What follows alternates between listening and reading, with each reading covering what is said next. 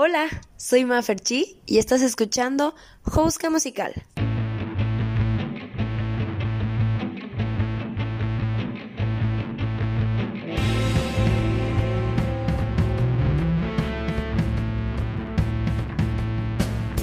Si eres artista o si no, si sabes de música o si no, si quieres entrar al medio o te gusta ver de lejos, este podcast es para ti.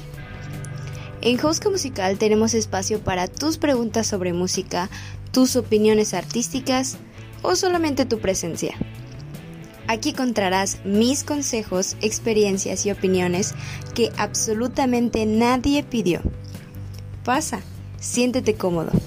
Vamos a descubrir el arte. Hola, ¿cómo están? Espero que muy, muy bien, que se estén lavando las manitas seguido y que todavía no hayan caído en colapso. Oigan, yo sé que ustedes de por sí tienen como muchas dudas de qué es estudiar música en sí, de las materias y todo el rollo. Entonces no me imagino la cantidad de preguntas que deben de tener en este momento del coronavirus time, de cómo es llevar una carrera musical en tiempos de COVID. Así que dije, tengo que dedicarle espacio a explicárselo a mis amigos. Y aprovechando este espacio también te voy a dar algunos consejos para ti estudiante de música, para estudiar tu instrumento sin caer en el famoso bicho de la productividad.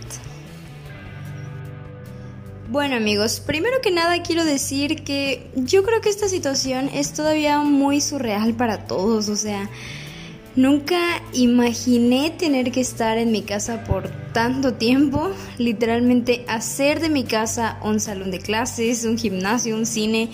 Ya está muy capítulo de Black Mirror, la verdad. Entonces, sumándole que, la experiencia de la universidad es un proceso muy físico, entonces todavía no terminamos de adaptarnos. En sí la universidad pues ha tratado de adaptarse lo mejor posible, la verdad. Nosotros llevamos materias de tronco común, que la mayoría son teóricas. Aquí entran armonía, contrapunto, historia de la música, adiestramiento auditivo y mezcla.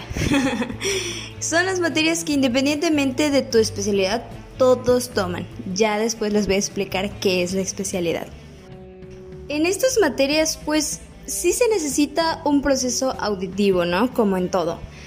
Pero la explicación o la enseñanza en sí es más demostrativa, por decirlo así. O sea, te muestran cómo hacerlo, las reglas y todo. Y sí, la neta, pues tienes que escucharlo, pero en una clase online no representa el 100% del proceso, ya saben. Aunque la verdad sí tengo un poco de conflicto con esto, porque no me gustaría que piensen que somos robotitos escribiendo intervalos o acordes sin que nos importe cómo suenan, que de hecho sí tendemos a caer a veces en eso. Pero la finalidad es siempre hacer una buena sonoridad. Pero bueno, el caso es que estas materias no tuvieron mucho problema al adaptarse a una clase online. Gracias a la tecnología del siglo XXI existe una, eh, un programa llamado Sibelius que es donde podemos escribir partituras de forma virtual y con el compartir pantalla pues todos felices y contentos, ¿no? Ahora, el verdadero reto son las clases de especialidad. ¿Y qué es la especialidad? Pues ahí sí es tu mero mole, es a lo que fuiste la carrera que si eres cantante, instrumentista, compositor. En mi escuela existen justamente esas tres y unas más, o sea, cantantes, compositores, pianistas, guitarristas e instrumentistas, que ahí entran todos los instrumentos que no son piano o guitarra. Y ahí entro yo. Dicho de otra forma, es tu clase de instrumento. Y amigos, yo ahí sí les digo que es complicado justamente porque a mí me ha tocado estar de ambos lados, tanto del alumno como del maestro, porque sí, por si no sabían, doy clase de percusión. Y es un problema porque cuando tú calificas o ves, escuchas la interpretación, tomas en cuenta factores como el tempo, las dinámicas, el movimiento del cuerpo, que no estés haciendo algo extraño ahí. ¿Y cómo vas a calificar eso si la imagen en videollamada se traba? o a veces los alumnos no enfocan sus manos o se ve el audio. Y sí, hemos intentado por videos, pero también es difícil ver una interpretación fidedigna de lo que está pasando, aunque debo decirles que dentro de un contexto global no somos los que nos llevamos la peor parte. Solo me gusta quejarme. y ahora, si tú eres de los músicos que sufren esto día con día, seguramente también te encontraste con un problema mayor que es estudiar tu instrumento. La neta, si eres de las personas que acostumbraban a estudiar en su casa, pues qué chido, la neta, lo llevas más leve. Pero yo, como muchos me imagino, solía estudiar en la escuela y llegar a mi casa meramente para dormir y comer. Era mi santuario. Así que aquí te voy a dar unos consejos que me han funcionado a mí durante este tiempo para poder estudiar bien mi instrumento. El número uno, y creo que es el más importante, es hacer una rutina. Y no tiene que ser súper elaborado y imprimir tu calendario y que seas la morra de los plumones para subrayar cada cosa. No, aunque sea un día antes cuando vayas a dormir, mentaliza rápidamente tu día. Puede ser tipo, mañana me quiero levantar tarde, así que a las 10 me levanto, desayuno, eh, me hago menso por media hora, a las once y media empiezo a estudiar, a tal hora me tomo un descanso para ver mi serie, le doy de comer al gato. Sencillo, pero que en tu mente se capte que hay un espacio en el que vas a estudiar, aunque sea por 15 minutos. El número 2 es Divide las cosas que quieres practicar. No cometas el error de ver el mismo repertorio todos los días y hartar a tus vecinos con los mismos cinco compases todos los días. Divide. Hoy voy a ver técnica, mañana checo tal pieza, tal velocidad, después hago ejercicios de lectura, etcétera, etcétera. Tú ya sabrás o deberías saber lo que necesitas practicar. Y el número 3, al final, pero no menos importante, es no te explotes.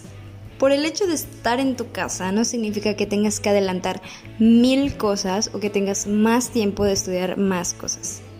Esta es una situación horrible para todos y adaptarnos está costándonos, así que no te sientas mal por no sentirte de humor un día y no estudiar.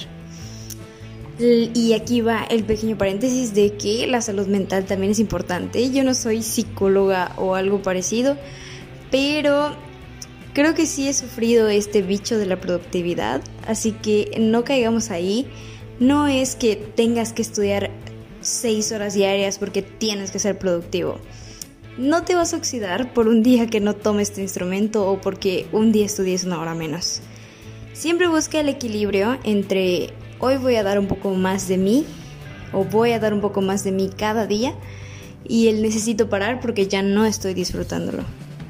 Para mí esto siempre ha funcionado. Y te digo esto porque yo, yo sí soy de las locas que se obsesionan con las horas de estudio y el repertorio. Y poco a poco he estado tratando de buscar una balanza para no sentir remordimientos por estudiar menos o algo así. Y así es como concluye el pequeño capítulo de hoy.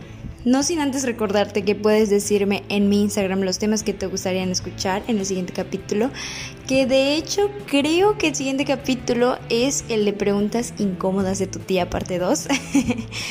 Eh, la sección donde ustedes pueden preguntar cualquier, cualquier cosa, cualquier duda que tengan y yo los voy a ir respondiendo.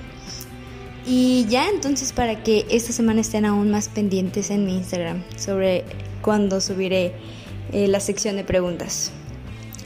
Eso es todo. Gracias por escuchar este espacio donde pongo un pedacito de mi alma y obviamente te espero en el siguiente capítulo.